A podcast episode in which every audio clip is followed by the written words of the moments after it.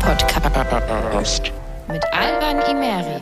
Was diese Woche so los war, warum, ich weiß nicht wie, heutzutage keine Ausrede mehr ist, wieso Krypto-Investoren und OnlyFans-Creatorinnen mehr verdienen als LeBron James und vor allem die Frage, wer zum Teufel kann sich heutzutage eigentlich noch eine Immobilie kaufen? Das kläre ich in dieser Folge Run Podcast. Heute zu Gast Unternehmer, Immobilienexperte und Gründer der Invicta Real Estate GmbH, Nico Gebhardt. Man muss sagen, man bekommt ja viel, was finanzielle Bildung angeht, von den Eltern mitgegeben. Es war eine ganz andere Generation. Früher konnte man sein Geld zur Bank bringen, hatte dort 6, 7, 8 Prozent Zinsen, können wir uns heute gar nicht mehr vorstellen. Deswegen, es war damals nicht notwendig, die Strategie zu ändern, um Vermögen aufzubauen. Wir hatten hohe Zinsen, eine geringe Inflation und dementsprechend nehmen das halt viele noch von ihren Eltern mit, weil es damals funktioniert hat.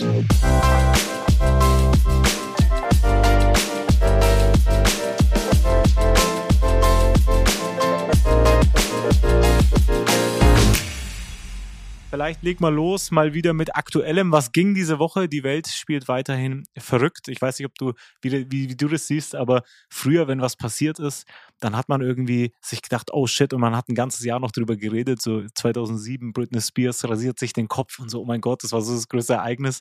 Und heutzutage gefühlt passiert jeden Tag was anderes. Ne? Also Will Smith schlägt Chris Rock und Fat Comedy schlägt Oliver Pocher und Johnny Depp und sein, seine Ex-Frau sind seit gefühlt vier Wochen vor Gericht. Und äh, jetzt zu allem Überfluss auch noch Finn Kliman ist ein Betrüger. Ich weiß nicht, ob du das mitbekommen hast. Tatsächlich nicht. Nee, die anderen Sachen habe ich mitbekommen, aber das noch nicht. Ja, ähm, Kurzzusammenfassung für alle, die es nicht wissen. YouTuber und Traumschwiegersohn Finn Kliman hat eine große Merch-Produktion in, in Portugal und als dann Corona April 2020 so langsam aufkam und äh, Maskenknappheit, hat er sich gedacht, Mensch, äh, Maskenproduktion ist doch, ist doch was Feines, hat das Ganze so ein bisschen getarnt mit, wir tun was Gutes, wir machen das günstig und fair äh, in, in Europa, in Portugal eben, wo sein, wo sein Merch hergestellt wurde. Und äh, das Problem ist, er hat alle verarscht, weil das Zeug wurde nicht in Portugal hergestellt, sondern in Bangladesch und in Vietnam zu Mindestpreisen und ähm, hat zu einem Überfluss darüber hinaus auch noch Spendengelder so ein bisschen verschleiert. Und äh, ja, das Ganze kam dann raus, weil Jan Böhmermann äh, das Ganze so ein bisschen aufgedeckt hat. Aber es zeigt mal wieder, die Welt spielt verrückt. Ja, stimme ich dir vollkommen zu. Eine schlimme Situation wieder ausgenutzt. Also ja, ja. Wahnsinn, was die Leute sich heutzutage alles einfallen lassen. Kann man, kann man eigentlich meinen, Influencerinnen sind auch nur Menschen. ja. Das Problem ist, wegen diesem, wegen diesem Internet-Fame sind diese, diese Social-Media-Berühmtheiten, die werden dann immer auf so ein großes Podest gestellt und dann sind alle geschockt, wow, die bereichern sich ja auch nur manchmal selber, ne? So, dann ist man ganz geschockt, aber eigentlich, das sind Menschen wie du und ich eben auch. Und äh, Stichwort sich selber bereichern äh, mit dieser Mutter aller Überleitungen. Gehen wir über zur, zur Branche, wo auch du herkommst, das Immobilienbusiness, weil da meint man doch auch immer, die Immobilienmogule machen immer alles teurer und bereichern sich nur selber. Und die Frage, mit der ich einfach mal ganz platt reinstarte, ist, wer kann sich heutzutage eigentlich noch Immobilien leisten? Ja, tatsächlich mehr, als man denkt. Man denkt ja immer, man muss für Immobilien viel Eigenkapital mitbringen, 50, 60, 70, 80.000 Euro. Im Endeffekt ist es eigentlich ganz simpel. Vor allem für vermietete Immobilien geht es schon los ab 10.000 Euro. Eigenkapital 2.500 Euro monatlich. Mhm. Also es ist für mehr Leute zugänglich als je zuvor. Ja, ja. Vor allem seit der Finanzkrise 2008. Die Guthabenszinsen gingen runter. Die Zinsen für geliehenes Geld wurden immer billiger. Also man ist viel leichter an Geld rangekommen. Mhm. Dementsprechend können mehr Leute als je zuvor sich eine Immobilie leisten. Ja, Weil ich meine, gefühlt ist es ja so, ne, ich meine, du weißt ja, seit zehn Jahren steigen die Preise ständig an, kann, kann man ja so sagen. Ja. Also sagen ja auch viele, viele Seiten, ich habe vorher ein bisschen geguckt in so Statistiken und so weiter. Also seit zehn Jahren steigt der Preis für Wohneigentum kontinuierlich an. Und ähm, was auch so ist, auf Immoverkauf24 ist so ein Portal, wo man Immobilienpreise bewerten und vergleichen kann. Und die haben geschrieben, bundesweit haben sich die Preise für Wohnimmobilien zwischen 2010 und 2020 für rund 65 Prozent verteuert. 65 Prozent ja. ist ja also extrem, ne? also wenn man das mal vergleicht. Ja, die Wertsteigerungen im Immobilienmarkt, aber auch im Aktienmarkt waren in den letzten zehn Jahren extrem, wie du es mhm. gerade gesagt hast. Ähm, ist aber le oder leider noch kein Ende in Sicht. Ja. Wenn wir jetzt mal uns Deutschland anschauen, im Europa-Vergleich ist immer noch günstig. Also das wissen viele gar nicht. Okay. Wenn wir uns Preise in München anschauen, denken wir uns, okay, krass, wohin ja. soll es gehen? Aber im Europa-Vergleich, wenn man jetzt sieht, Paris, Prag, Wien sind wir von Quadratmeterpreis noch deutlich teurer. Okay. Und wenn man mal wirklich zu anderen Kontinenten schaut, ist es noch viel verrückter. Also wenn man jetzt mal Nachrichten hört, in Hongkong wurde eine Garage bzw. ein Stellplatz für über eine Million verkauft. Krass. Ja. Okay. Ja, das, das heißt, wir haben es in Deutschland ja eigentlich noch gut. Noch gut, könnte ja. man jetzt meinen, so als Fazit. Und was auch witzig ist, ist halt, so irgendwie seit, seit zehn Jahren schleichend steigt der Preis dann immer so ein bisschen an und es wird immer teurer und teurer und teurer.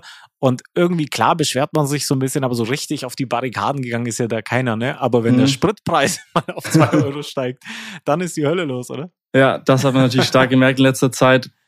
Immobilien passiert ja langsam, also eine sehr langsame Entwicklung. Ja, ja. Und wenn man es dann auf einen 10-Jahres-Zeitraum sieht, denkt man sich, okay, krass, 60, 70 Prozent, an manchen Standorten sogar über 100 Prozent. Und teilweise haben ja schon vor 10, 20 Jahren die Leute gesagt, es wird nicht mehr steigen. Mhm. Das ganze Geldsystem funktioniert ja so, also es kann nur weitergehen Ja, in dem ja. Bereich. Ja. Ich habe äh, gelesen, weil du es vorhin noch gesagt hast, im internationalen Vergleich, ich glaube, im Durchschnitt ist Deutschland irgendwie auf Platz 4 nach äh, England, Frankreich und Norwegen. Mhm. So im Durchschnitt für alle Städte, klar, ne? Ich meine, ähm, London und so weiter. Du hast gesagt Prag, ne? Wenn man das jetzt nimmt, zum Ja. Beispiel Tschechien außerhalb dieser Top 4, aber dafür an anderen Orten in Tschechien ist es der dann wahrscheinlich ein bisschen günstiger. Genau, also im Durchschnitt ähm, sind die Preise schon in Deutschland sehr stabil. Ja, ja. Wenn man jetzt vergleicht, wenn man nach äh, Asien geht, da ist halt was ganz was anderes. Mhm. Also das sind Preise, kann man sich hier gar nicht vorstellen. Und dementsprechend ist halt hier auch noch viel Wachstumspotenzial. Ja, ja.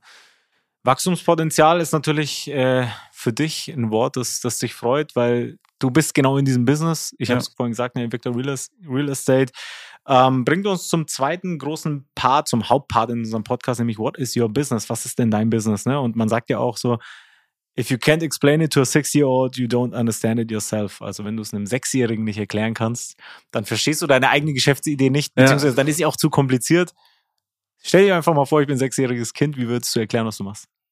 Also wir helfen Menschen mit Immobilien ihre finanziellen Ziele zu erreichen durch vermietete Immobilien. Das kann man sich so vorstellen. Ein Kunde bei uns kauft eine Wohnung, die vermietet, wird vermietet und zahlt sich somit durch die Mieteinnahmen ab und dementsprechend kann man dadurch Vermögen aufbauen. Ja. Also ein Bedürfnis, was jeder hat, Wohnraum, bietet man den Kunden an und kann damit Vermögen aufbauen. Ja. Falls jemand von den Hörerinnen zu Hause irgendwie sechsjährigen Bruder, Schwester oder so hat, könnt ihr jetzt ja mal vorspielen und fragen, hast du das verstanden?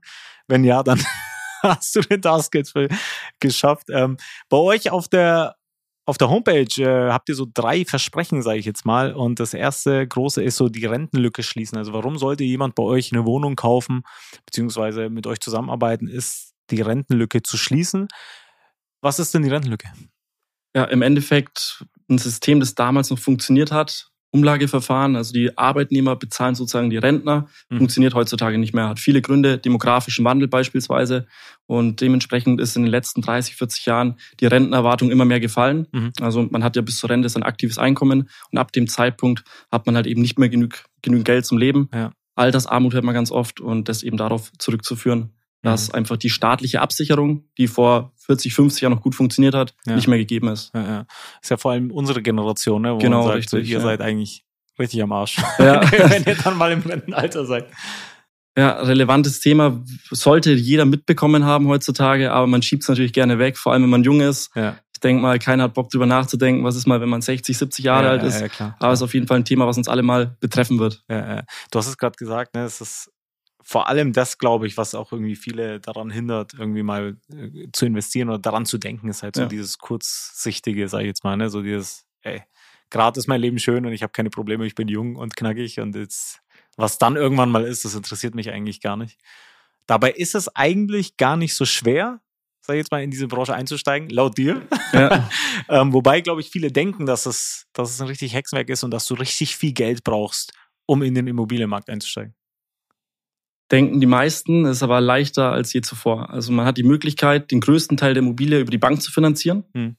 Also man braucht, braucht beispielsweise nur fünf bis zehn Prozent vom Kaufpreis Eigenkapital, Ja. das man einsetzen muss. Ja. Den Rest finanzieren wir komplett über die Bank und durch die Mietannahme wird die Immobilie dann abbezahlt. Hm. Also im Gegensatz zu klassischen Sparformen, wo ich immer selber einzahlen muss mit meinem versteuerten Geld, Ja. habe ich bei der Immobilie den Mieter und den Staat und die Bank, die mir beim Sparen helfen. Hm. Also der Vermögensaufbau wird unterstützt durch die Bank. Ich kann eine Wohnung kaufen für über 100, 200.000.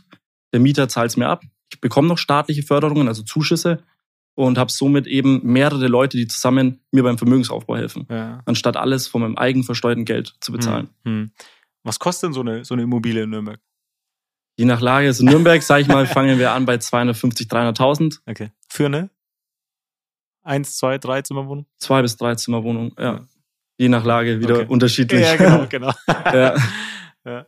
Okay. Und ähm, also wie, wie könnte das jetzt funktionieren? Also da frage ich jetzt mal ganz direkt raus. Jetzt habt ihr Mhm. eine, eine coole Wohnung in Nürnberg oder wo auch immer. Ich meine, man wohnt ja nicht selber drin als Investor, Ja. deswegen ist ja eigentlich völlig egal, wo die ist. Ne? Also solange sich das irgendwo für mich lohnt, ist für mich als, als Investor quasi eigentlich völlig egal, wo das ist. Wie kö- können wir das vielleicht mal irgendwie kurz, kurz durchrechnen an einem Beispiel, das, das vielleicht auch irgendwie bei euch äh, ist? Ne, also lass uns irgendwie eine Wohnung hernehmen in Nürnberg, drei, vier Zimmer, keine Ahnung, drei, Mhm. 400.000 Euro. Ähm, wie viel Geld muss ich denn investieren, damit, also wie, wie viel Geld muss ich investieren, damit es realistisch ist, damit ich sagen kann, ich kann mir die holen? Ja, also bei unseren ganzen Wohnungen, die wir haben oder anbieten, ist so der durchschnittliche Kaufpreis um die 200.000 Euro. Mhm. Das ist ein bisschen einfacher zu rechnen.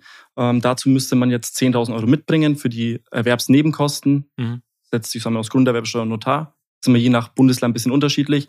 Das setzt man einmalig ein. Also das muss man zum Stichtag, wenn man die Wohnung kauft, investieren. Ja. Und ab dem Zeitpunkt hat man die Mieteinnahmen und die Ausgaben an die Bank und die Verwaltungskosten. Ein Ziel bei unserem Konzept ist es, dass der Kunde nach dem Erwerb der Wohnung nichts mehr damit zu tun hat. Also wirklich passiver Vermögensaufbau, Mhm. dass man nicht von Mietern angerufen wird, sich nicht um die Mietersuche kümmern muss, Nebenkosten, Abrechnungen, Instandhaltungen, alles, was du dir vorstellen kannst, wird komplett übernommen. Ja. Und so ergibt sich auf der Ausgabenseite ungefähr 800 Euro, auf der Einnahmenseite 600 Euro, Mhm. also unterm Strich 200 Euro, die man selber monatlich investiert. Der Rest zahlt sich durch die Mieteinnahmen. Okay, ab. also im Optimalfall hebt sich das dann Ja. irgendwie auf, ne, dass man da irgendwie auf Null rauskommt. Aber gleichzeitig wirtschaftet man ja in die Zukunft, ne? weil mit jeder Rate, die man zahlt, gehört dieses Objekt dann irgendwie ein Stück weit mehr dir. Ja. Ne? Also bis dieser Kredit dann irgendwie abbezahlt ist, das, das, das kennt ja dann, das kennt ja dann ja auch jeder. Ne? Jetzt ist das ein Beispiel, das du vorgerechnet hast, das hast du uns ja jetzt recht einfach und simpel erklärt. Wie realistisch, wie realistisch ist das denn, dass das so ist? Jetzt, meine, jetzt habt ihr ja schon viele Objekte gekauft. Ist es dann Mhm. wirklich so einfach, wie du jetzt sagst, oder gibt es da auch mal irgendwelche anderen Probleme oder dass sich dann irgendwie im Verlauf dann irgendwie sowas mal verändert? Im Verlauf, weil welche Probleme meinst du genau? Also zum einen haben wir natürlich, bis die Immobilie gekauft wird, müssen wir erstmal die Kundenunterlagen einholen. Wir müssen erstmal schauen, welche Finanzierung ist darstellbar. Ja. Das ist ein bisschen Papierkram, das übernehmen wir aber alles. Und dann ab dem Zeitpunkt, wo man die Wohnung gekauft hat, muss man sich um nichts kümmern. Mhm. Das wird an externe Dienstleister abgegeben, Verwaltungen, die das schon generationenübergreifend machen, die kümmern sich um alles vor Ort. Und der Kunde hat an sich damit nichts zu tun. Also Mhm. das ist ja das Ziel der Anlage. Man will jetzt nicht, wenn man eine Wohnung kauft, einen Fulltime-Job damit haben. Ja, ja, ja. Und äh, wenn man Sonntag früh beim Frühstück hockt, vom Mieter angerufen werden, dass irgendwie der Wasserhahn tropft. Also diese ganzen Sachen sind mit einkalkuliert Okay. über geprüfte Immobilien und ähm, alles in unserem rundum sorglos Paket so mit enthalten, dass man Okay. sich eben um nichts kümmern muss, keine Kopfschmerzen damit hat. Ja, das ist so ein klassisches Beratungsgespräch, was wir hier gerade führen wahrscheinlich, oder? Wenn So jetzt jemand ungefähr, zu ja. dir kommt und sagt, ey, äh, was, was, was brauche ich denn? Ähm, ja. ja, cool. Also eigentlich muss man ja sagen, hat man jetzt keine, keine Downsides, oder? Wenn man jetzt, also so wie du mir das jetzt sagst, jetzt du sagst, der ganze Orga-Kram fällt weg. Ich muss mich jetzt Mhm. nicht darum kümmern, irgendwie, wenn was äh, schimmelt, wenn was gestrichen werden muss, wenn der Wasserhahn tropft oder keine Ahnung was. Und andererseits habe ich dadurch, dass es ja auch direkt dann vermietet wird, keine riesigen Ausgaben. Genau, also ab 200 monatlich geht's los, Ja. je nach Objekt. Wenn Ja. man es natürlich in Wohnung in München kauft, sieht es nochmal ein bisschen anders aus. Ja, ja. Ähm, Downsides gibt's somit nicht. Man muss natürlich trotzdem eine überlegte Entscheidung treffen. Also man muss schon noch über Risiken aufklären. ja. Ähm, mir hilft die schönste Wohnung nichts, wenn da in zehn Jahren keiner mehr wohnen will. Hm. Aber das ist ja unsere Aufgabe, da rauszusuchen, was Ja. passt wirklich, welcher Standort, ähm, ja. passt von der Altersstruktur, Mhm. ist da Bevölkerungswachstum oder ziehen die Leute eher weg? Welche Firmen sind da vor Ort? Sind dort viele Studenten? Das sind alles Faktoren, die man halt im Vornherein beachten muss. Und ähm, deswegen ist es schon wichtig, einen Partner zu haben, der sich da auskennt, Ja, ja. bevor man da einfach auf eigene Faust versucht, irgendwo ein Schnäppchen zu machen. Ja, klar. Ja, klar. Ja. Das, ich mu- ich muss sagen, das klingt jetzt alles super gut. Ne? Normalerweise würden jetzt wahrscheinlich, ne, wenn, wenn man sowas hört, sagen so, wo ist der Haken? Wo, wo gibt's irgendwie was, was, was du uns gerade nicht erzählst? Weil eigentlich ist es ja irgendwie zu schön, um wahr zu sein, oder nicht? Ja, also es gibt schon ein paar Punkte. Ich sag mal, die Einstiegshürde, ich muss ein gewisses Einkommen mitbringen und Eigenkapital. Mhm. Und was so ein verbreiteter Glaubenssatz ist, die Schulden, die vermeintlichen Schulden, die man hat. Also wenn jetzt manche Menschen hören, okay, ich kaufe jetzt eine Wohnung für 200.000, ich finanziere alles über die Bank, ich habe jetzt 200.000 Schulden, das ist so eine Sache, wo viele Leute nochmal ins Grübeln kommen. Ja. ja. Da muss man aber unterscheiden Investitionsschulden und Konsumschulden. Mhm. Ich kaufe hier einen Wert, also die Wohnung hat ja den Wert von 200.000 und steigt jetzt auch Jahr für Jahr und durch die Tilgung baue ich Vermögen auf. Kaufe ich mir jetzt beispielsweise ein Auto, verliert es jedes Jahr an Wert Ja, ja. und ähm, nimmt mir nur Geld aus der Tasche. Die Wohnung bringt mir Geld in die Tasche. Das ist Ja. so äh, der Punkt, den man eben verstehen muss. Und die Angst, was manche Leute haben, dass sie jetzt sich einen Kredit aufnehmen für 200.000 oder in München beispielsweise für 700.000, 800.000. Ja, ja, ja. Das ist ein gutes Beispiel mit dem Auto, ne? weil das ist ja auch, auch etwas, ne, wo viele Leute gewillt sind, ganz, ganz viel Geld auszugeben für so ein Auto. Dabei jetzt weißt es du natürlich besser als ich, sag mal ja, dass das Auto jetzt nicht unbedingt zu den klügsten Investments gehört, genau. sondern eher so zu den schlechtesten. Ähm, so viel, so viel Wertverlust, wie das hat. Ne? Ich weiß nicht, ob das noch so ist, aber früher hat man ja gesagt, so einmal Schlüssel umdrehen am Anfang, dann ist das Ding nur noch die Hälfte wert. Genau, beim Neuwagen, wenn du vom Hof fährst, ja. 30, 40 Prozent Wertverlust. Ja. Also ist ein äh, Luxus, den man sich leisten kann, aber als Geldanlage ist es auf jeden Fall das Falsche. ja, ist halt auch ein, auch ein Konsumgut, ne? Also ich meine, du willst ja auch ein Auto fahren und da neben dem finanziellen spielt da auch natürlich viel anderes rein. Ne? Ich meine, ja. Auto ist nach wie vor, vielleicht jetzt nicht mehr so ganz so krass wie früher, aber Auto ist nach wie vor irgendwie Statussymbol. Mhm. Ähm, für viele immer, immer noch, ne? Aber eine Wohnung ja eigentlich auch. Also irgendwie eine schöne Wohnung zu haben, ist ja auch was Cooles. Auf jeden Fall. Also ich denke, man erzählt eher, dass man äh, eine Wohnung hat, die man vermietet, anstatt ja. dass man jetzt irgendeine Versicherung abgeschlossen hat, beispielsweise. Ja. Und ähm, ja, ist auch ein bisschen was, ein bisschen was mit Prestige zu tun. Ja. Das, ist, das sollte natürlich jetzt nicht der Sinn sein, warum man sich eine Wohnung kauft. Ja. Ähm, das sollte dann schon die persönlichen Ziele im Vordergrund stehen. Andererseits kenne ich auch wirklich viele, die sehr, sehr erfolgreich sind und die auch irgendwie ein eigenes Business haben und so weiter, die auch kein eigenes Auto haben. Ne, also vor allem, wenn du in der Stadt wohnst. Mhm. Vielleicht ist ja das, das Auto als Statussymbol nicht ganz mehr so aktuell. Ne? Also das veraltete Statussymbol Auto und jetzt äh, ja, ist es mehr so, mehr so das Business oder eben solche Sachen. Ne? Also ja. ich meine, Wohnungseigentümer ist ja auch Flex. Kann man so sagen, ja. ja. Ähm, was glaubst du?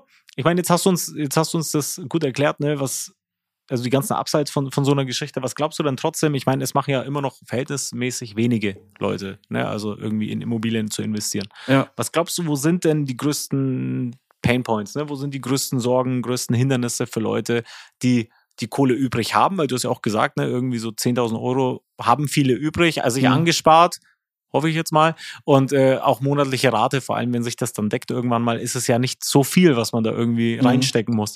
Was glaubst du, wo sind trotzdem die größten Sorgen von den Leuten, die dann sagen so, oh nee, Immobilien lieber nicht? Ja, ich denke, es ist viel Unwissenheit. Man muss sagen, man bekommt ja viel, was finanzielle Bildung angeht, von den Eltern mitgegeben. Mhm. War eine ganz andere Generation. Früher konnte man sein Geld zur Bank bringen, hatte dort sechs, sieben, acht Prozent Zinsen können wir uns heute gar nicht mehr vorstellen. Ja, ja. Deswegen, es war damals nicht notwendig, die Strategie zu ändern, um Vermögen aufzubauen. Hm. Wir hatten hohe Zinsen, eine geringe Inflation und dementsprechend nehmen das halt viele noch von ihren Eltern mit, weil es damals funktioniert hat. Das heißt, ähm, allein die Idee, sich jetzt nach anderen Anlagen umzuschauen, ist da meiner Meinung nach noch nicht so ganz angekommen. Hm. Vor allem in Deutschland, wir haben überall die geringsten Quoten, sei es jetzt Wohnungseigentümer, sei es äh, Aktienquoten, also wer in Aktien investiert. Okay. Äh, die Deutschen sparen am liebsten eben noch aufs Sparbuch. Hm. Okay, ja. krass. Ja. Ja, ja der, vor allem wenn man vergleicht, ich meine, neben Immobilien, äh, Aktien, auch was da gerade gerade Krypto, NFT-mäßig abgeht und so, ne? Ich meine, ja, ist crazy. eigentlich ist man ja, und das muss man ja auch so direkt sagen, eigentlich ist man ja dumm, wenn man gerade nicht Geld investiert, das man rumliegen hat.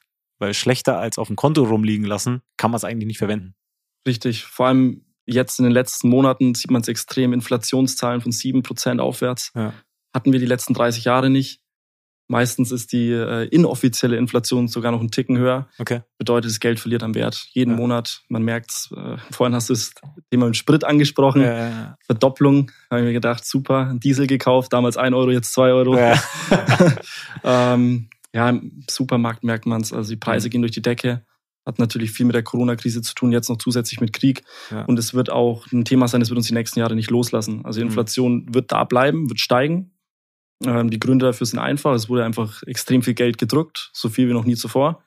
Ähm, allein beispielsweise 30 Prozent aller Dollarnoten, die je im Umlauf waren, wurden in der Corona-Krise gedruckt. Krass. Also kann man sich vorstellen, wenn es plötzlich 30 Prozent mehr Geld gibt, dass das Geld an sich weniger wert wird. Ja, ja. Ähm, ich weiß nicht, ob du ihn kennst, den, den, den ich glaube, Autor und auch von Rich Dad Poor Dad immer gesagt Robert hat. Robert Kiyosaki. Äh, genau, der auch dann, glaube ich, mal gesagt hat, irgendwie so, why would you save it when they can print it? Ne? Also ja. im, im Sinne von Geld. Wieso solltest du Geld sparen, wenn sie Geld drucken können? Ne? Also das mhm. heißt, lieber etwas stecken, was halt irgendwie kein, keinen Wertverlust hat, beziehungsweise Wert vielleicht noch aufbaut, ne, sowas wie Immobilien, was man ja sieht, das wird immer teurer. Ähm, übrigens, äh, letztens hatte ich ein interessantes Gespräch, auch äh, Chanel-Taschen werden mittlerweile und Rolex-Uhren werden mittlerweile als, als Wertanlage genutzt. ja. ja. man merkt, es wird ein Zeitalter, die, die nächsten Jahre, Jahrzehnte werden Sachwerte viel mehr profitieren. Hm. Weil, wie du es gerade gesagt hast, warum sollte ich in was investieren, was man drucken kann? Geld wird weniger wert. Ja. Bedeutet, wenn ich mein Geld auf dem Konto habe, verliert es jedes Jahr einen Wert. 7, 8, 9 Prozent. Hm. Und viele Leute verstehen es, seitdem das auch mehr in den Medien publiziert wird, Inflation, ähm, das Geld schmilzt dahin, dass eben auch viele in Sachwerte gehen. Uhren und Taschen, ja, jetzt ja. Uhren bei Männern, Taschen bei Frauen, ja. haben noch den Vorteil, dass man es irgendwie benutzen kann. Genau. und ja, ist crazy teilweise bei Uhren. Wenn du jetzt eine Rolex willst, wartest du mal zwei, drei Jahre. Ja, das ist. Wenn überhaupt. Ich wollte gerade sagen, ich glaube sogar noch mehr. Ich habe ja. einen Kumpel, der mir erzählt hat, der muss fünf Jahre warten. Also er hat irgendwie einmal eine angefragt und ja. fünf Jahre musst du warten, bis du die Möglichkeit hast, eine Rolex zu kaufen, was ja auch völlig absurd ist. Ne? Ja, also, du willst das Geld ausgeben und sagst, nee, wollen wir nicht, können wir nicht. Genau, Preise haben sich da auch verdoppelt, verdreifacht. Also es ist wirklich verrückt, was da abgeht. Ja, ja, ja. ja interessantes Konzept. Ne? Und vor allem, ich denke, was, was vielen halt auch fehlt, ist das Verständnis oder zumindest den Willen, sich das mhm. irgendwie mal anzugucken und dahinter zu steigen, weil eigentlich muss man auch dazu sagen, ist es ja keine Raketenwissenschaft, das jetzt zu verstehen. Ne? Also ich meine, auch die großen Immobilienexperten, Banking-Experten, was auch immer, wie man es halt will. Ne? Also es gibt ja ganz viele Plattformen, wo die rausgehen und das wirklich einfach erklären.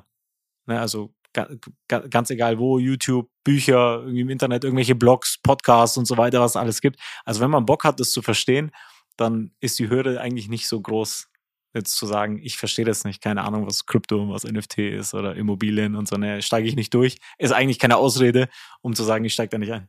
Richtig, also heutzutage, wir haben auf Knopfdruck Zugang zu Wissen. Ja. Ich denke, die meisten in unserem Alter sind jeden Tag drei, vier Stunden am Handy. Ja. Und man könnte alles, was man wissen möchte, über jedes Thema, Immobilien, Aktien, Krypto, egal was, ähm, relativ schnell rausfinden.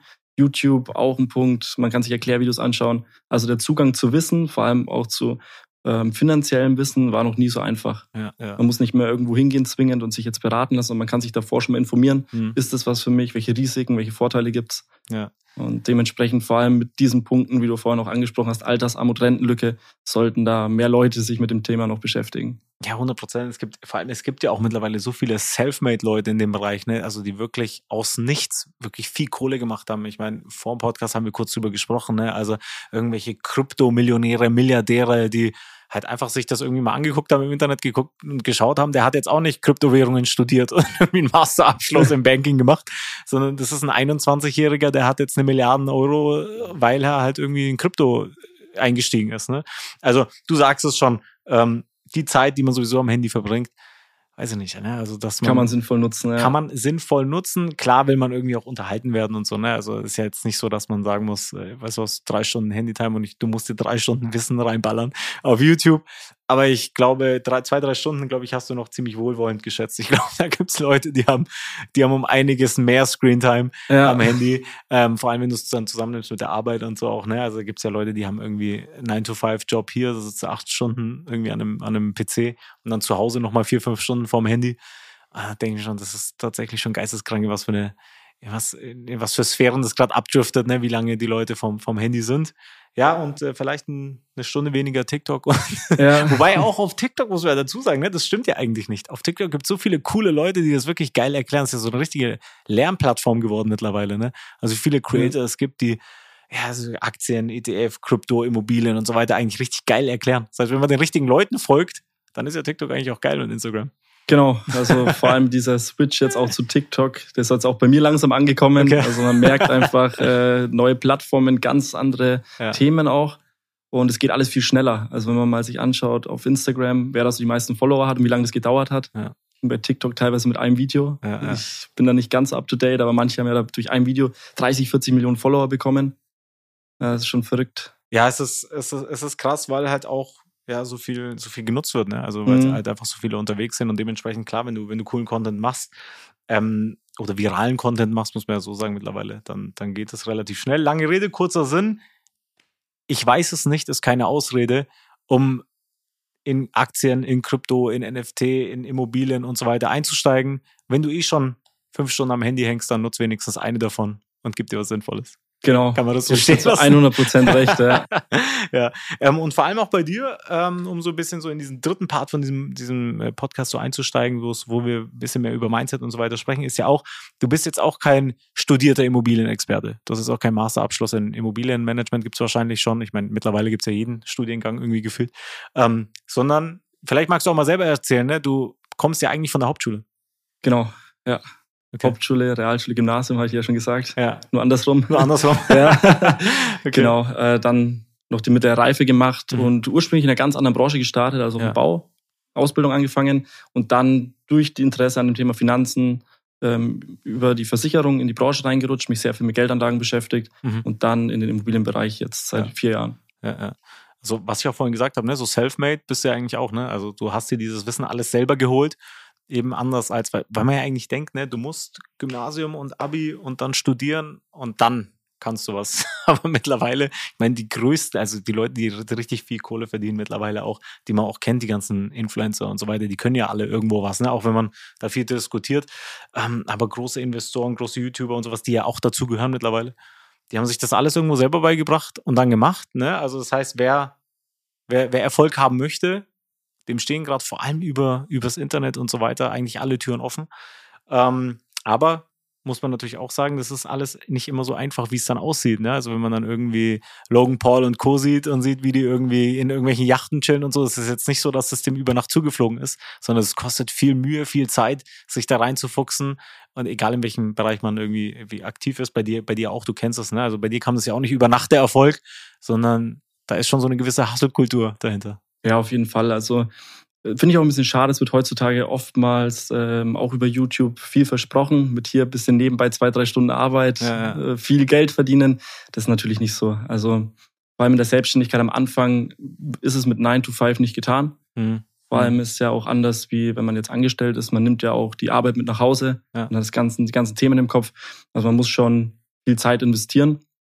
Da ist aber so, wenn man wirklich was tut, was einem Spaß macht, ist es meiner Meinung nach keine Arbeit.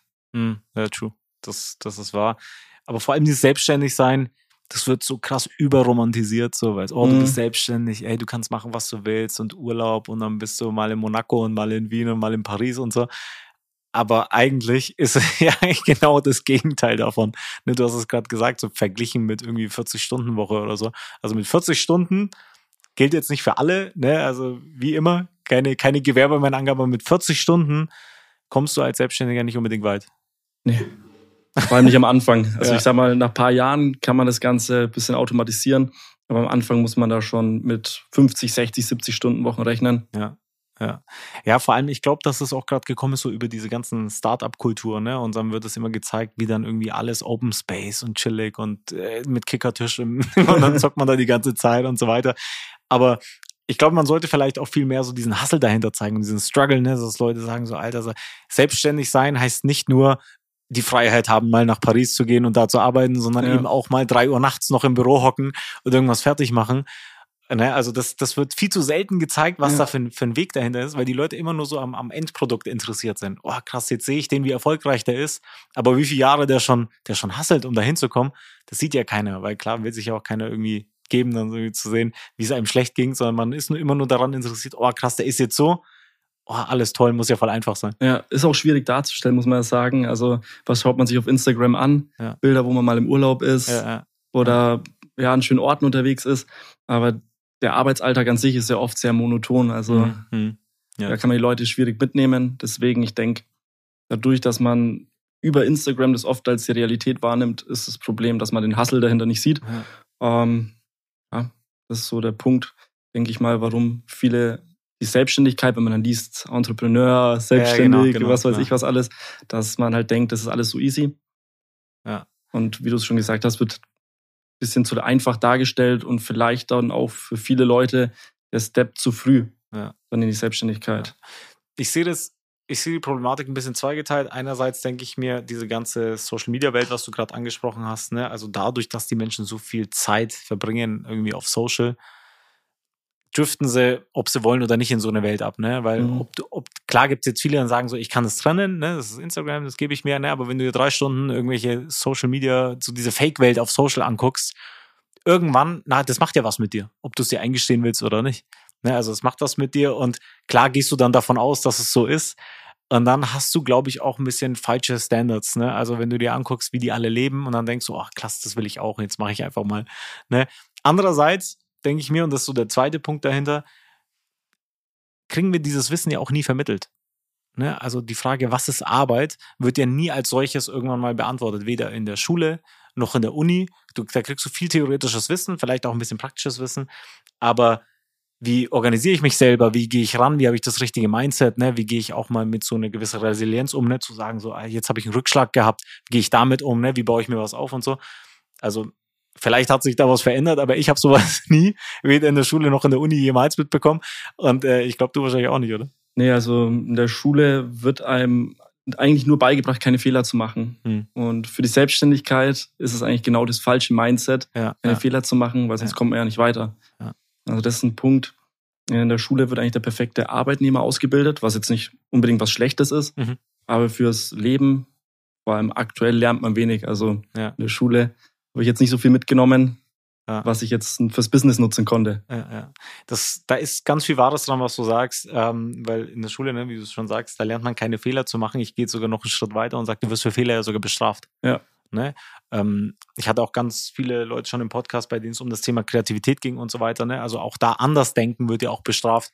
Ja. Ne? Also Mathearbeit irgendwie in der Schule, auch in der Grundschule schon oder so, das fängt ja ganz früh schon an ne, hast du vielleicht mal einen anderen Lösungsweg gewählt, da wird dir häufig schon, ne, kriegst keine Punkte drauf. Also selbst wenn du das richtige Ergebnis hast und das hast du irgendwie anders rausgefunden, teilweise kriegst du ja keine Punkte. Das heißt, du wirst bestraft dafür, irgendwie so ein bisschen anders zu denken, so dieses Outside-the-Box-Denken, was man halt sagt. Ne? Also, und oftmals ist es ja genau das, was sich dann irgendwie als, als, als Unternehmer erfolgreich macht, weil du eben anders bist, ne? weil du irgendwie rausstichst, weil irgendwo brauchst du ja einen, einen gewissen USP als, als Unternehmer. Weil wenn du so bist wie jeder, dann ist es auch schwierig mit der Selbstständigkeit. Ja ja, ohne Fehler funktioniert's nicht. Und das ist wirklich so mein Punkt, den man ändern muss. Wenn ich mir jetzt anschaue, beispielsweise bei Elon Musk, SpaceX, mhm. sagt ihr bestimmt was, ja. wie viele Fehlversuche da waren von den äh, Raketenstarts, bis es funktioniert hat. Ja, ja. Würden die nach dem ersten Mal aufhören, dann wären die nicht da, wo sie jetzt sind. Oder beispielsweise äh, Tesla mit den Elektroautos, war ja genau dasselbe. Wenn jemand nicht da anpackt und Sachen versucht, wo alle sagen, es funktioniert nicht, dann kommen wir auch nicht weiter. Das wird halt in der Schule einem beigebracht dieser Fehlerkultur. Aber es ist eigentlich fürs Leben, jetzt mal abgesehen, ob man selbstständig oder angestellt ist, eigentlich genau ja, das Falsche. Ja, ja, Weil man einfach versucht, keine Fehler zu machen, obwohl man eigentlich durch Fehler wächst. Also die größten Sprünge im Leben hatte ich dadurch, dass ich Fehler gemacht habe und dann Lösungen gefunden habe. Hm. Ja, ja das, das ist wahr. Und ich glaube vor allem, ich glaube vor allem in Deutschland sind wir da besonders anfällig für, weil du gerade gesagt hast, so dieses, dieses diese mangelnde Fehlerkultur, ne? dass man uns mhm. sich selber nicht Raum gibt, um Fehler zu machen. Weil klar, wer will schon Fehler machen, ne? Also muss man ja auch mal ganz klar sagen, so ist, Fehler machen ist scheiße. So kein Mensch sagt, oh geil, jetzt habe ich einen Fehler gemacht. Ja. jetzt lerne ich davon. Das ist ja nicht das, das ist ja nicht das erste Learning, was man daraus zieht, sondern irgendwann mal, wenn man dann sagt, ne? Aber ich glaube, in Deutschland ist es vor allem so, dass halt alles wirtschaftlich sein muss. Muss sich halt alles lohnen, schon im ersten Step, ne? Und dann bis, also mit der Denke kommst du auch irgendwie als Gründer nicht weit, ne? Weil vielleicht weißt du das auch. Ich meine, viele werden es jetzt wissen, wenn du was startest. Da muss erst ganz, ganz viel Zeit vergehen und ganz, ganz viel passieren, bis sich das mal lohnt. Also bis du dann wirklich mal auch mal schwarze Zahlen schreibst und sagst, ey, weißt du was, jetzt mach jetzt, jetzt kommt auch mal was bei rum. Aber bis es soweit ist, musst du viel Geld, viel Herzblut, viel Fleiß, viel Tränen da reinstecken. Und das ist halt genau das, was, was halt viele nicht zeigen. Ne? Also diese Jahre lang, was da irgendwie ja. reingesteckt worden ist. Und dann klar, hast du es dir halt auch irgendwann mal verdient. Ja, man sieht halt immer nur auf Instagram das Ergebnis oder in ja. Social Media allgemein. Ja, ähm, aber die ersten Jahre muss man natürlich alles wieder reinvestieren. Und ich denke, das ist auch ein Punkt, warum viele den Step nicht machen, mhm. weil es halt einfach ein langer Prozess ist. Man denkt oft, okay, ich mache mich jetzt selbstständig und wenn ich nächste Woche nicht 10.000 Euro im Monat verdiene, dann lasse ich es wieder. Ja, ja. Aber es ist ja natürlich ein Weg über Jahre hinweg. Man muss sich die Skills aneignen, man muss Erfahrungen machen, man muss vor allem Fehler machen mhm. und dranbleiben. Ja. Und da denke ich mal, das Wichtigste, dass man was findet, was einem Spaß macht. Also das ähm, zu dem Thema gehe ich jetzt in die Selbstständigkeit oder bin ich jetzt ein Angestellter? Ja, da, Der Punkt, der mir am meisten auffällt, ist, dass 80, 90 Prozent aller Leute was machen, was ihnen gar keinen Spaß macht. Und das finde ich eigentlich am allerschlimmsten. Ja, dass die Leute nicht ihren Ziel nachgehen, sondern eigentlich das Geld als Mittel zum Zweck nutzen, mhm. aufs Wochenende warten, versuchen, dass die Woche schnell vergeht und gar nicht den Sachen nachgehen, die ihnen Spaß machen. Ja, ja. Ich habe mal gehört, also ein, ein, Quote gehört, das sagt, äh, nutze das Wochenende, um dir das Leben aufzubauen, das du willst, anstatt dem Leben zu entfliehen, das du hast. Und das ist, äh, glaube ich, da ist ganz, ganz viel Wahres dran. Du hast es gesagt, ne? Also viele mach, stecken irgendwie in einem Job fest, muss halt sagen, so, naja, ich brauche halt die Kohle irgendwo, weil ich muss ja auch ja. Rechnungen bezahlen. Ähm, aber irgendwie ist das nicht das, was ich machen will. Und am Wochenende dann halt hier, keine Ahnung, äh, Wodka-Boot im Club und ja. so ein bisschen entfliehen aus dieser Realität. Und äh, dann sonntags kommt dann schon so die Ernüchterung, oh Gott, ich, mu ich muss morgen wieder auf Arbeit. Ne? So ist ja sowieso die schlimmste Formulierung. Ne? Also wenn du dich wieder erkennst, wie du sagst, ich muss morgen arbeiten, vielleicht solltest du mhm. dich dann fragen, ob das die Arbeit für dich ist, anstatt zu sagen, ey geil, ich habe mal, ich habe richtig Bock ins Büro zu gehen und was zu machen und zu machen. Ne? Also ist auch ganz unabhängig davon, ob selbstständig oder angestellt. Ne? Also wir haben mir ganz viel Schlechtes gerade über die Selbstständigkeit erzählt. Äh, nicht, dass sich da jemand irgendwie äh, sagt, oh, da, eigentlich ist es ja ganz kacke. Ne? Also ich glaube, vor allem bei Selbstständigen ist es ja oft so, dass sie genau das ihre Leidenschaft zum, zum Beruf gemacht haben. Ähm, und sich dann auch mal freuen. Also, ne, also ich freue mich ja auch mal am Wochenende was zu machen oder mal montags im Büro. Nicht immer, klar, ne? Also ja. das schon, aber wenn du null Spaß daran findest, was du machst, dann ist das nicht der Job für dich. Richtig. Also vor allem in der Selbstständigkeit, wenn man was startet, was einem keinen Spaß macht, nur weil man Summe X verdienen möchte, ja, ja. wird es nicht funktionieren. Also ja. das ist ein ganz wichtiger Punkt und das sehe ich auch oft, dass viele Leute einfach nur fragen, was kann ich da verdienen? Mhm. Das ist eigentlich genau die falsche Frage. Ich muss was machen, was mir Spaß macht. Da gibt es ja auch ähm, das Sprichwort, finde deine Leidenschaft und wirst nie wieder arbeiten. Mhm. So in dem Dreh, glaube ich, war das. Und mhm. es ist einfach so, wie du es gerade gesagt hast, man freut sich dann auch über kleine Erfolge. Und ähm, ja, wenn ich was nur mache wegen am Geld, dann werde ich dann nicht dieses Ziel erreichen, das ich habe. Also ja, ja. das ist der falsche Ansatz. Ja, geht auch gar nicht. Ich meine, vor ja. allem, wenn man irgendwas starten will, irgendeinen Side-Hustle oder sowas, keine Ahnung was. Ne? Also wenn du das wegen Geld machst, dann wirst du sehr schnell wieder aufhören. Mhm. Das sieht man ja bei allem, egal bei was. Ne? Also du siehst, viele fangen dann an und haben so diesen Anfangshype und ich plan mal, ich mach mal und so. Dann nach ein paar Wochen gibt's die dann einfach nicht mehr. Weil ja. halt viele sich irgendwann denken, ja, okay, so einfach ist es ja dann doch nicht. Ähm, aber ja, kostet, kostet viel, viel Tränen, viel, viel Schmerzen, viel Leid teilweise, um dann am Ende sich das dann halt, äh, um das zu, zu genießen. Andererseits muss man auch sagen, um zum Ende der Folge mal jetzt nicht nicht immer so zu sagen, es braucht alles immer so einen ganz langen Weg. Muss man auch sagen, vor allem jetzt äh, gibt es ja auch Leute, die verdienen sehr, sehr leicht sehr, sehr viel Kohle. Ähm, und ich möchte jetzt einfach mal so einen random Fact mal rausknallen und zu gucken, was du so dazu sagst. Ähm, weil wir uns ja auch fragen, so was, was ist denn Arbeit überhaupt, ne? Was ist Business? Da ist in den letzten Jahren ganz, ganz viel passiert. Vor allem die ganzen Influencer, Twitch-Streamer, Creator generell, ne? Also die verdienen ja wirklich viel Geld, ohne ja. da jetzt wirklich, also klar, arbeiten die auch an, ihrem, an ihrer Präsenz und so, ne? Aber das ist jetzt nicht vergleichbar mit irgendwie jemandem, der halt zehn Jahre irgendwie was aufgebaut hat, ne? Oder so. Ähm, und diese neuen Berufsbilder, die sind ja alle sehr, sehr krass bezahlt. Und ähm, was sagst du dazu? Letztes Jahr hat Bad Baby, das ist eine ja, Sängerin, wenn man so mag, und Creatorin, Influencerin, 52 Millionen Dollar verdient mit OnlyFans. LeBron James hat 10 Millionen Euro weniger, also 42 Millionen Dollar verdient bei den Los Angeles Lakers. Crazy. Kann man sich gar nicht vorstellen. Ja. Aber Angebot und Nachfrage, denke ich. Also, das ist verrückt. Also, ja. die Art, wie man Geld verdient, ist eine ganz andere geworden. Mhm. LeBron James ist, glaube ich, mit der bestbezahlteste Einer Sportler. Der, ja, ja. Ähm, von der anderen Dame habe ich noch nichts gehört, muss ich ehrlich gestehen. Ja. Crazy, ja. Ja. Naja, also ob man es mag oder nicht. Ich meine, auch das Thema OnlyFans war ja bei mir im Podcast schon mal Thema. Es hat ja auch äh, Wellen geschlagen. Also ich glaube, auf TikTok hat dieser Clip teilweise, also ich glaube mittlerweile irgendwie fünfeinhalb Millionen Views oder so. Ähm, OnlyFans war schon mal Thema und äh, genau, also was ist Business, ne? Das lässt mhm. sich so schwierig definieren, weil für die einen ist es das, für die anderen ist es das nicht. Aber ja, wenn das ist vielleicht mal ein anderer Ansatz, ne? Ohne jetzt zu sagen, macht mal OnlyFans, das, da stehe ich nicht dahinter, das ja. auf keinen Fall. Aber vor allem online, ne? Also Reichweite nutzen, monetarisieren und so weiter, da geht schon, da geht schon einiges gerade ab. Ja. Ah, ne? Also wenn man sieht Metaverse, was da alles geplant ist, dass eigentlich ja. die ganze Realität nur noch digital stattfinden soll, ja, dann verlagert sich natürlich dort das Geld hin, mhm. was man sich vor zehn Jahren noch gar nicht vorstellen konnte. Ja, Es werden auch weniger Arbeitsplätze dadurch geschaffen, muss man ja sagen. Also ja, ja über solche Plattformen fließt das Geld oder durch Streaming beispielsweise, mhm. ist auch eine Einkommensquelle von vielen ja, YouTubern. Ja. Also das hat sich einfach verändert in den letzten Jahren, vor allem seit Corona nochmal viel schneller. Ja. Leute sind mehr am Handy, mehr im Internet, es gibt mehr Möglichkeiten, es läuft alles viel schneller. Und dementsprechend gibt es dann auch Leute, die schon mit 16, 17, 18 da mehrere hunderttausend verdienen. Wir haben auch teilweise Kunden, 18, 19 Jahre alt, irgendwie vor paar Jahren in Kryptowährungen investiert hm. und die haben plötzlich 300.000, 400.000 Euro rumliegen. Hm. kann man sich gar nicht vorstellen. Da sparen manche ihr ganzes Leben drauf hin. Ja, ja. Und dann hat er der äh, ja, 16-Jährige aus dem Kinderzimmer mit Kryptowährungen 300.000, 400.000 gemacht. Das ist verrückt, Alter. Ja, Krass, krass. Ja, ich meine, also viel mehr kann man dazu ja eigentlich auch nicht sagen. Ne? Es ist, also teilweise macht es auch sprachlos, wie viel Geld diese Leute dann verdienen. Ich meine, ähm, das geht ja von irgendwie Creatoren über Twitch-Streamer und so weiter. Ne? Also ich war ja auch vor kurzem mal eingeladen beim, beim FC Nürnberg E-Sports Mhm. bei, bei einem Event. Also auch da, das sind hauptberufliche FIFA-Spieler. Ne? Und das wird oftmals auch belächelt. Ne? Ich meine, du lächelst auch, weil es ist ja auch nach, also klar, wenn man das so sagt, ist es ja dann auch witzig. Andererseits, die verdienen besser als, würde ich jetzt mal sagen, 80 Prozent aller 9-to-5-Jobs hier in, im Raum Nürnberg. Hundertprozentig ja. verdienen die damit mehr. Ja, also und die zocken dann FIFA und äh, vielleicht ist es langsam endlich mal Zeit, dass wir wegkommen von diesem Arbeit ist 9, 9 to 5 im Büro oder im Lager s- stehen und irgendwas machen und so, ne? Das ist das Typische. Und einfach mal sehen, wie es ist. Business ist das, was am Ende des Tages deine Rechnungen bezahlt. Richtig, ja. Ja. Wir haben es ja gesehen, vor allem jetzt äh, als Lockdown war, viel Homeoffice. Äh, es in den meisten Firmen funktioniert sogar von zu Hause aus. Ja. Also hätte man davor auch nicht gedacht. Ja. Man muss halt einfach mit der Zeit gehen, dass man da auch äh, die Chancen nutzt. Ja. Es gibt mehr Chancen als je zuvor. Ja. Und ich denke, da sollte man auf keinen Fall die Augen verschließen und sagen, nee, da mache ich nicht mit. Weil im Endeffekt gibt es da viele Möglichkeiten, wie man Vermögen aufbauen kann, weiterkommen kann Ja.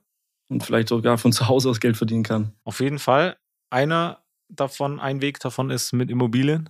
Ne? Nico, ich danke dir. War, hat ganz viel Spaß gemacht mit dir. Äh, ich hoffe, alle HörerInnen da draußen konnten ein bisschen was mitnehmen. Waren ja doch einige coole Infos jetzt, jetzt mit dabei. Ähm, wenn jemand Bock hat, mit Nico zu sprechen, Invicta Real Estate, glaube Genau. ich, wenn man da irgendwo auf irgendeinem Kanal schreibt, kommt man bei dir raus, ohne jetzt genau zu wissen, welche E-Mail-Adresse es ist. Aber Invicta Real Estate schreibt er, irgendwann kommt er beim Nico raus.